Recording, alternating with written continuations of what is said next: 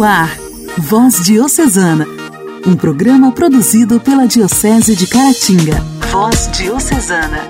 Olá! Está no ar o Voz Diocesana. Que bom te encontrar aqui. Eu sou Clarinha de Carangola e vou te fazer companhia nesse programa de evangelização. Hoje, 29 de abril, é dia de Santa Catarina de Sena. Nascida na Itália no ano de 1347, na cidade de Sena, era de uma família enorme, porém muito pobre, mas muito cristã. Santa Catarina sempre foi muito dedicada às orações, ao silêncio e à penitência. Mesmo não tendo conseguido se consagrar em uma congregação, ela continuou mesmo que no dia a dia dos serviços domésticos a servir Jesus Cristo e a sua igreja, pois tudo o que fazia era pela salvação das almas. Santa Catarina de Sena recebeu as chagas de Cristo e mantinha comunhão com Deus Pai, e através desta criou a sua obra O Diálogo. Apesar de seus dons, Santa Catarina de Sena comungava com o povo italiano, que sofria com a peste que assolava o país. E no mesmo período ocorria uma cisma entre dois papas, porém isso não a deteve. Santa Catarina fez incríveis milagres. Foi considerada uma doutora da igreja e faleceu no ano de 1380, repetindo a frase: Se morrer, sabeis que morro de paixão pela igreja. Que Santa Catarina de Sena, doutora da igreja, rogue por nós. Voz Diocesana. Voz Diocesana. Um programa produzido pela Diocese de Caratinga. No próximo sábado, dia 1 de maio, é comemorado o Dia da Literatura Brasileira. E essa data é uma homenagem aos grandes escritores e às suas belíssimas obras, que passam por uma extensa e rica diversidade de escolas literárias, marcando cada período social e intelectual da história do Brasil. Entre as vanguardas e escolas literárias mais significativas para a literatura brasileira está o quinhentismo, o barroco, o arcadismo, o romantismo, realismo e o neorrealismo. Por isso, vamos reprisar a entrevista feita por nosso amigo e jornalista Wellington Ferrer e o professor de filosofia Maurício Cruz sobre um dos grandes nomes da nossa literatura brasileira, Machado de Assis. No quadro Igreja em Ação, irmão Edicácia de Carangola nos fala do Rica, o ritual de iniciação à vida cristã. Padre Heleno nos conta da Liga Católica e da Cruzada Eucarística,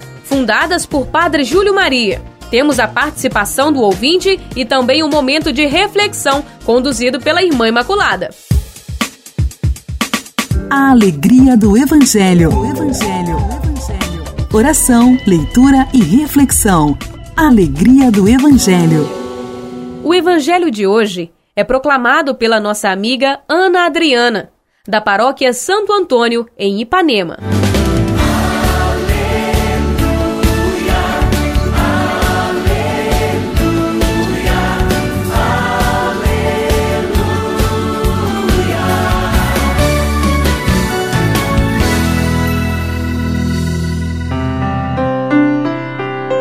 Senhor esteja conosco, Ele está no meio de nós.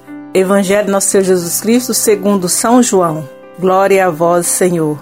Depois de lavar os pés dos discípulos, Jesus disse: Em verdade, em verdade vos digo: o servo não está acima do seu senhor, e o mensageiro não é maior que aquele que o enviou. Se sabeis isso e o puserdes em prática, sereis felizes. Eu não falo de vós todos. Eu conheço aquele que escolhi, mas é preciso que se realize o que está na Escritura. Aquele que, como meu pão, levantou contra mim o calcanhar. Desde agora vos digo isso antes de acontecer, a fim de que, quando acontecer, creiais que eu sou. Em verdade, em verdade vos digo quem recebe aquele que eu enviar, me recebe a mim. E quem me recebe, recebe aquele que me enviou. Palavra da salvação. Glória a vós, Senhor. Queridos irmãos e irmãs, este texto vem nos mostrar onde devemos fixar as nossas ações para sermos verdadeiros discípulos missionários. Em primeiro lugar, nos colocar a serviço uns dos outros, é o que nos apresenta o contexto que foi escrito esse evangelho. Jesus lavou os pés dos discípulos.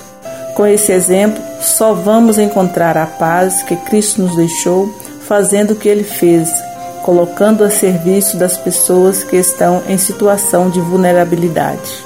Assim, encontraremos a verdadeira felicidade. Só seremos felizes se doar um pouco de nós para o bem-estar dos nossos irmãos. Neste tempo em que estamos vivendo, onde tantas pessoas estão ficando sem o seu emprego, sem a sua moradia.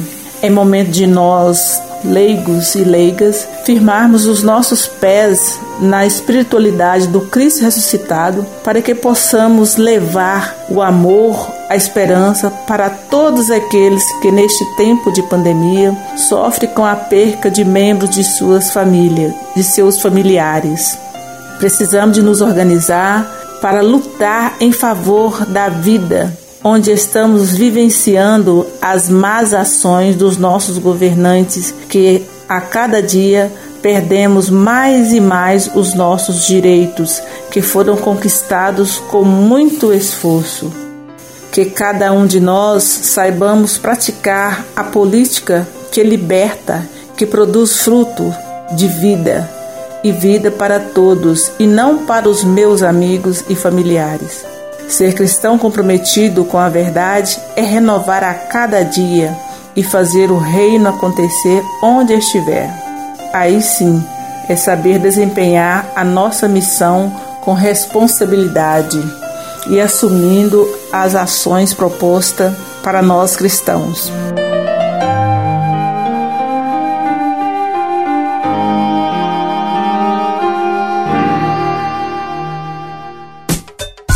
Diálogo Cristão. Temas atuais à luz da fé. Diálogo Cristão. Diálogo Hoje no Diálogo Cristão vamos falar sobre um dos meus autores favoritos, Machado de Assis. Escritor epilético, gago, nascido em 21 de junho de 1839 no Morro do Livramento, no Rio de Janeiro, viveu 69 anos, morrendo em 1908. Negro, descendente de escravos, Machado de Assis até hoje é considerado o maior escritor brasileiro. Entre seus grandes trabalhos está Dom Casmurro, O Alienista e Memórias Póstumas de Brás Cubas. E você sabia que uma das primeiras músicas de autoria de Martinho da Vila foi uma homenagem a Machado de Assis em 1959? O grande, grande escritor do meu país está sendo homenageado. Joaquim Maria Machado de Assis. E para falar deste importante vulto histórico, recebo para o bate-papo à luz da fé Maurício Cruz, graduado e pós-graduado em filosofia pela Universidade Federal de Juiz de Fora, professor da PUC Minas, campus Coronel Fabriciano, Instituto Católico de Minas Gerais, Unileste, Seminário Diocesano, Nossa Senhora do Rosário e Faculdade de Teologia São João Paulo II. Seja bem-vindo, professor. Primeiro quero cumprimentar os ouvintes desse programa é o entrevistador aqui, o Wellington, e agradecer aos padres Alain e Willis o convite para falar um pouco do Machado de Assis, né? Machado de Assis é um dos meus autores favoritos. Fica ali ao lado de Carlos Drummond de Andrade. Machado de Assis tem um jeito único de escrever. Ele é preciso com as palavras. Algumas pessoas falam que é difícil de ler Machado de Assis em função desse jeito de escrever que ele tem, que nada mais é que a busca pela precisão do entendimento do que ele pretende falar. Em Dom Casmurro, ele aborda a temática do ciúme, provoca polêmicas em torno do caráter de uma das principais personagens femininas da literatura brasileira, Capitu, mas ele segue o texto com tanta leveza que a gente viaja nas páginas do livro. Machado de Assis foi um gênio, considerado o maior de nossos escritores. Você poderia nos contar um pouco da história e as dificuldades enfrentadas por ele? O, o Machado de Assis nasce na cidade do Rio de Janeiro no dia 21 de junho de 1839 e vai falecer nessa mesma cidade no dia 29 de setembro de 1908. Então, portanto, ele teve aí uma vida, né, viveu seus 69 anos. Há muitos mitos, né, sobre a vida do Machado de Assis. Quem nos alerta para isso, né, é uma, uma das suas grandes estudiosas, que foi a professora Lúcia Miguel Pereira. Escreveu um livro muito interessante em 1936, né, que são estudos críticos e uma biografia do Machado. Na época até ela foi muito criticada, escrever uma biografia do Machado é algo tão difícil, né?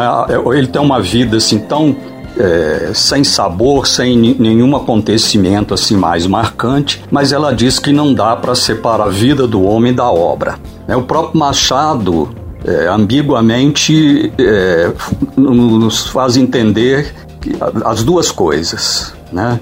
Talvez ele quisesse ocultar um pouco a sua origem humilde, né? Uma origem humilde, mas de maneira alguma uma, uma origem bronca, grosseira. Né? O seu pai, Francisco José de Assis, era um pintor de paredes e um dourador, né? um, um pintor e dourador de paredes. A sua mãe era uma senhora da, da, que veio da ilha dos Açores, Alguns dizem que era uma, mulata, outros dizem que era uma portuguesa branca. O Machado de Assis, provavelmente também, eu estou sempre dizendo provavelmente, porque há muitos mitos sobre a, a vida do Machado. É, ele deve ter sido um moleque também de rua, né, que brincou muito ali na região do Morro do Livramento, na praia da Gamboa, né, no cais do Porto, Alguns dizem que ele chegou, ele fazia pequenas coisas, foi jornaleiro, foi, né? Enfim, é, mas o Machado de Assis parece que desde cedo, precocemente, ele, é, eu falei que a, a, família dele não era uma família, é, vamos dizer assim, bronca, grosseira, porque tanto seu pai quanto a sua mãe é, eram pessoas que sabiam ler e escrever. Né? Então só isso já mostra, já faz alguma diferença num Brasil que na época provavelmente, eu não tenho assim um dado certo, mas provavelmente 85, 90% da população, se não mais, era analfabeta. O que não desmerece ninguém, mas que mostra uma realidade no país. Em 1897, Machado de Assis fundou a Academia Brasileira de Letras, onde ocupou o posto de presidente por 10 anos. Para além da carreira letrada, Machado de Assis também ocupou diversos cargos públicos, tornando-se uma proeminente figura de sua época. A gente conhece muitas obras de Machado de Assis, elas que ganharam muita repercussão, mas ele escrevia de tudo. Escreveu crítica literária, poesia, teatro, romance, crônicas e contos. Esse último são obras obras-primas. Gostaria que você comentasse um pouco sobre os contos de Machado de Assis. E ele produziu alguns dos contos mais admiráveis, mais geniais, né, da literatura pontista brasileira. Alguns, como por exemplo A Igreja do Diabo, é, A Missa do Galo, Noite de Almirante, A Teoria do Medalhão e tantos outros, né? É que por si só já fariam dele, né, um dos maiores nomes na da literatura brasileira. Mas o Machado de Assis tem algo que nós percebemos nos seus contos, assim de uma maneira muito breve, é sempre a preocupação central com o homem, né, enquanto ser social, com as máscaras que nós temos que muitas vezes vestir para poder enfrentar a vida social.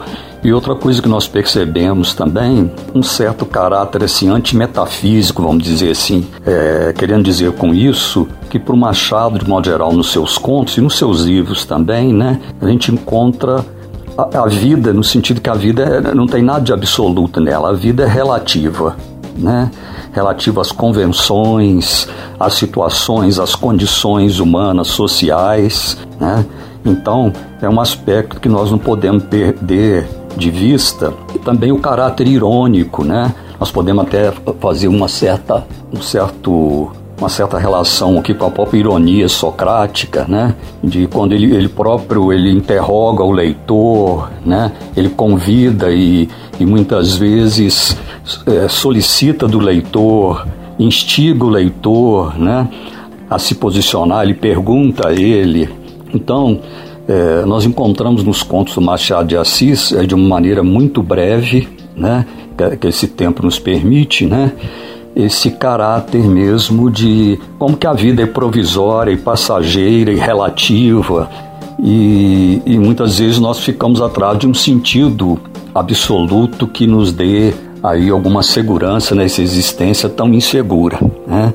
Talvez seja um aspecto que nós percebemos nos contos do Machado de Assis. É, mais que talvez um pessimismo, né? É, a certeza de que tudo na vida é relativo. Não existe um, uma metafísica por trás de tudo. e sim a relatividade da vida e o esforço nosso para vivê-la, enfrentá-la com os recursos que nós temos. Conversei hoje com o professor Maurício Cruz, graduado e pós-graduado em filosofia pela Universidade Federal de Juiz de Fora, professor da PUC Minas, campus de Coronel Fabriciano, Instituto Católico de Minas Gerais, Unileste Seminário Diocesano, Nossa Senhora do Rosário e Faculdade de Teologia São João Paulo II. Obrigado mais uma vez por sua participação com a gente. Fiquei tão feliz com você aqui com a gente que quero que você volte amanhã para a gente continuar conversando sobre Machado de Assis. Machado de Assis já idoso aos 69 anos, falece no dia 29 de setembro de 1908, vítima de câncer. Sua morte foi amplamente lamentada por diversos artistas e intelectuais brasileiros, dentre os quais o jurista Rui Barbosa, que discursou no velório do autor, representando a Academia Brasileira de Letras. Machado de Assis era completamente apaixonado por sua mulher, Carolina, que faleceu dois anos antes dele. A morte de sua esposa deixou ele em profunda depressão. Em homenagem a ela, ele escreveu escreveu Carolina. Trago de flores,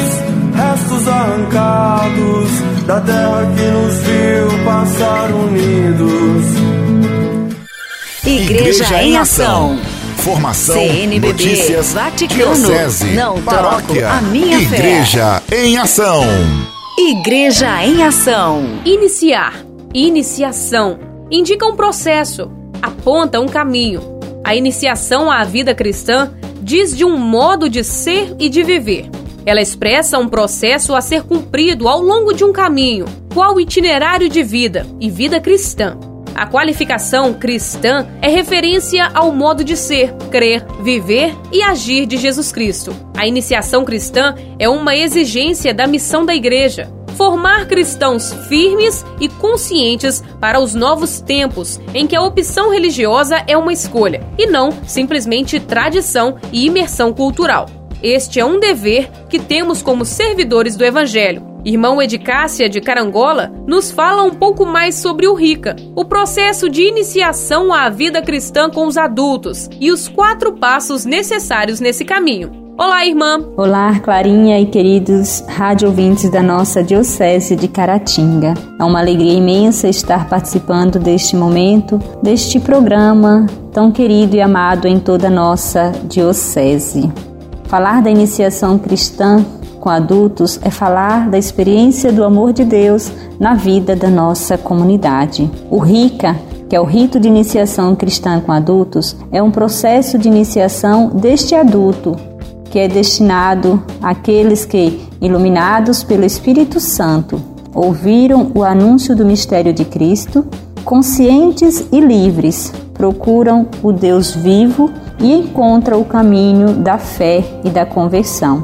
São admitidos aos sacramentos do batismo, da crisma e da Eucaristia, já que não tiveram oportunidade de recebê-los enquanto crianças e adolescentes. Em preparação destes adultos, os encontros acontecem em quatro tempos assim definidos.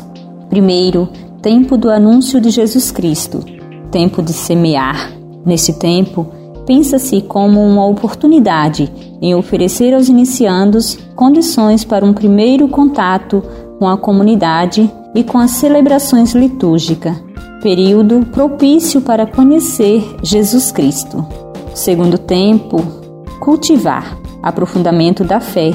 Neste período, o aprofundamento da fé por meio dos encontros semanais do iniciando com seu catequista, participação nas celebrações e em outras atividades da comunidade. É o tempo mais longo do itinerário. Terceiro tempo, vivência quaresmal. Colher frutos.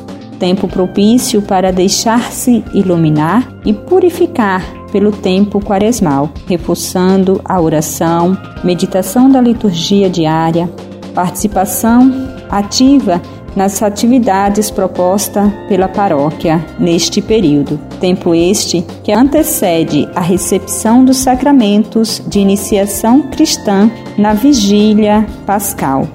O quarto tempo, a vida nova em Cristo, partilhar os frutos, tempo pascal. A mistagogia refere-se ao mergulho no mistério de Cristo ressuscitado, dom do amor que o Pai nos dá. O momento da vivência e de acolher nas profundezas da vida e do mistério celebrado a salvação que Deus nos comunica no Filho amado, cujo o Espírito Santo permanece em nós e nos conduz. A proposta do processo formativo da iniciação cristã com adulto deve acontecer no período de pelo menos um ano, que se inicia com o tempo quaresmal, tempo de semear, se desenvolvendo no decorrer do ano litúrgico. Os catecúmenos devem ser introduzidos na vigília pascal, recebendo os sacramentos do batismo, crisma e eucaristia estes serão acompanhados pelos catequistas no tempo da mistagogia, colheita desses frutos, concluindo na festa de Pentecoste. Esse é o tempo de graça na vida dos adultos e na vida da comunidade paroquial. A iniciação cristã com adulto, uma realidade presente em nossa igreja, um momento de crescimento de fé e acolhida de novos membros na vivência da Igreja. Vale a pena fazer este processo em nossas paróquias. A participação de hoje é da nossa amiga Mônica de Inhapim. Olá! Olá, Clarinha. Aqui quem fala é a Mônica da cidade de Inhapim. Gostaria de ouvir uma música. Tô pensando em Deus com Padre Zezinho. Ofereço em especial a Conceição Andrade do bairro Santo Antônio. Estou pensando em Deus. Estou pensando no amor.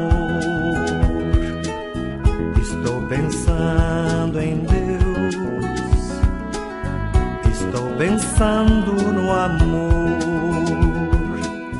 Os homens fogem do amor e depois que se esvaziam, no vazio se angustiam e duvidam de você.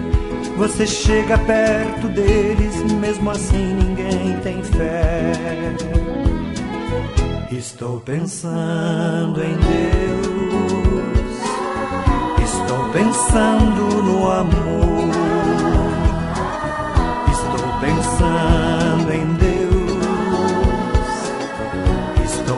pensando no... Nossa história, nossa história, curiosidades e fatos que marcaram nossa diocese. Nossa história. O sacramentino Padre Heleno nos contextualiza a vida do missionário belga que chegou para evangelizar em nossa região no final da década de 20. Nos fala das suas características marcantes e alguns projetos de evangelização, como o Liga Católica. Caríssimos ouvintes, para situar melhor o Padre Júlio Maria como fundador e vigário de Manhumirim, seria de bom alvitre apresentá-lo também como polemista. Então foram as contingências de sua opção pastoral nas terras do Bom Jesus que fizeram renascer nele essa modalidade de evangelização. Então, assumindo a paróquia, Padre Júlio foi mostrando quem era.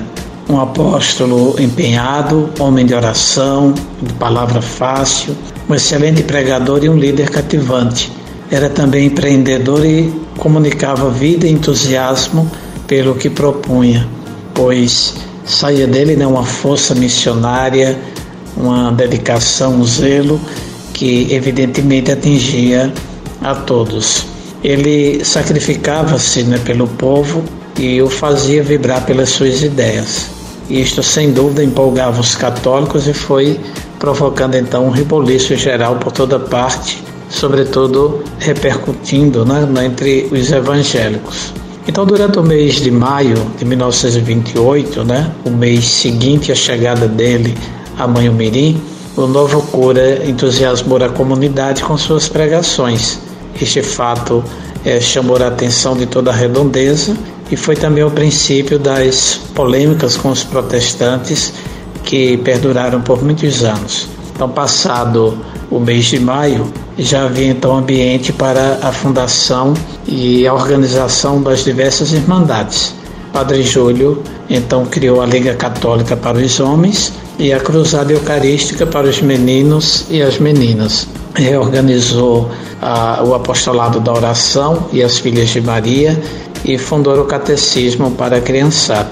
Então a freguesia do Bom Jesus foi passando por uma profunda reciclagem espiritual. A vida cristã foi se tornando mais autêntica e cresceu com isso notavelmente a participação nos atos religiosos e celebrações litúrgicas. Reinava uma vibração em todo o curato e a comunidade evidentemente foi entrando nessa dinâmica, se entusiasmando né, com o novo cura e isso sem dúvida trouxe é, renovação para a comunidade católica. O padre de la Barreira era um homem também de forte espiritualidade, mas o seu temperamento de tranquilo, sem muitas vezes querer enfrentar algumas situações, fez com que ele se acomodasse de certa feita e alguns católicos foram se distanciando da comunidade e assumindo outras práticas religiosas.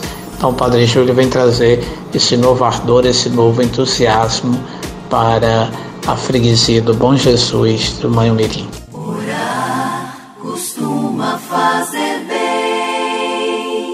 Intimidade com Deus. Esse é o segredo. Intimidade com Deus. Com Irmã Imaculada. costuma fazer bem. Convido você, nesse momento, meu irmão e irmã, se for possível, você pegue a sua Bíblia. Vamos meditar juntos o Salmo 19. O céu manifesta a obra de Deus e o firmamento proclama a obra de suas mãos. O dia passa mensagem para o outro dia, a noite a sussurra para outra noite. Sem fala e sem palavras, sem que a sua voz seja ouvida, a toda terra chega o seu eco, aos confins do mundo a sua linguagem. Aí ele pôs uma tenda para o sol, e este sai, qual esposo de seu quarto, como herói alegre percorrendo seu caminho. Ele sai de um extremo do céu e o seu percurso vai até o outro lado, nada escapa ao seu calor. A lei de Javé é perfeita, um descanso para a alma. O testemunho de Javé é firme, instrução para o ignorante. Os preceitos de Javé são os retos, alegria para o coração. O mandamento de Javé é transparente, é luz para os olhos. Preserva do orgulho o teu servo, para que ele nunca me domine. Desse modo eu serei íntegro, inocente de uma grande transgressão. Que te agradem as palavras de minha boca, e ao meditar do meu coração chegue a tua presença. Javé, minha rocha e redentor. Reze a Deus, meu irmão, em atitude de reverência, prostrando-se diante da magnífica obra da criação. Experiencie o cuidado e o amor de Deus em preparar o lugar para colher o ser humano. Deus deixa marcas profundas no coração de cada pessoa e na criação. Exercício de grande proveito é fazer a memória das marcas de misericórdia de Deus na vida, na criação, nos acontecimentos, na comunidade, na família, no trabalho, na igreja. Em Laudato Si, no número 65, nós vemos que fomos concebidos no coração de Deus e por isso cada um de nós é o fruto de um pensamento de Deus. Cada um de nós é querido, cada um de nós é amado, cada um de nós é necessário. Intimidade com Deus. Intimidade com Deus. A marca do adorador. Orar costuma fazer bem. Voz Diocesana. Voz Diocesana.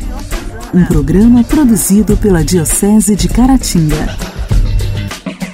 Chegamos ao fim do Voz Diocesana desta quinta-feira e vamos encerrando com uma das frases mais conhecidas de Santa Catarina de Sena: Se fores aquilo que Deus quer, colocareis fogo no mundo.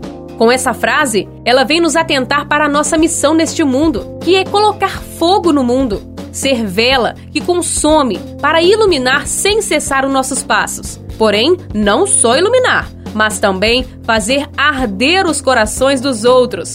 Que a exemplo de Jesus, a luz que nunca se apaga, que possamos ser também luz na vida daqueles que ainda estão nas trevas. Fique na paz, um beijo no seu coração e até amanhã.